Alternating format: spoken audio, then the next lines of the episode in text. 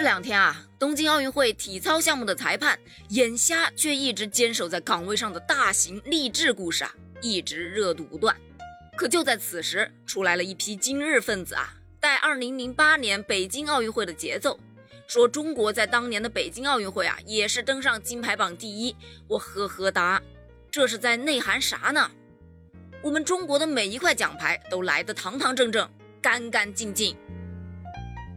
当年北京奥运会呢，我们一共夺得了四十八枚金牌，其中有三十枚都是不需要裁判打分的项目。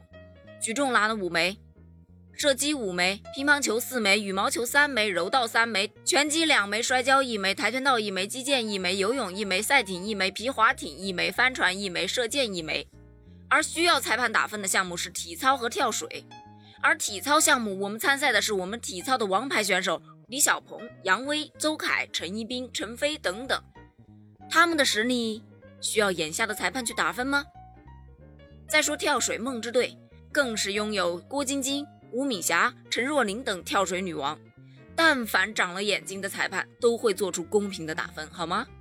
而北京奥运会，中国的运动健儿们之所以能够取得好的成绩，只是因为我们有了一个更加公平、不被打压的比赛环境罢了。反观本届东京奥运会，体操男子个人全能赛，日本选手桥本大辉呀。落地出界得了金牌，呵呵哒。女子水球小组赛，日本选手压在中国选手身上游，持续那么长时间，中国选手被死死的压在了水中，裁判视若无睹，呵呵哒。羽毛球混双半决赛，日本选手过网击球，裁判坚持判日本队得分，呵呵哒。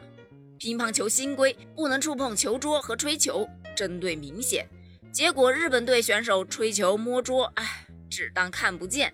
呵呵哒，你以为就这么点黑？在五十七公斤级柔道决赛中，二十三岁的法国选手在被动情况下被判罚了一张红牌，最终得了一枚苦涩的银牌。女篮三比三半决赛中，法国队对战美国队，在法国队员传球的过程中啊，美国队员啪把球打出了界，裁判最终把球权啊判给了美国。法国网友呢也纷纷无法释怀呀，留言道。这就是在偷，没错，他们就是在偷。他们偷走的不光是一枚奖牌，更是运动员艰苦训练的血泪呀！别因为自己脏就觉得别人也不干净。我们中国运动员每一枚奖牌都来得堂堂正正、干干净净，他们永远都是我们的骄傲。请不要带我们的节奏，中国加油！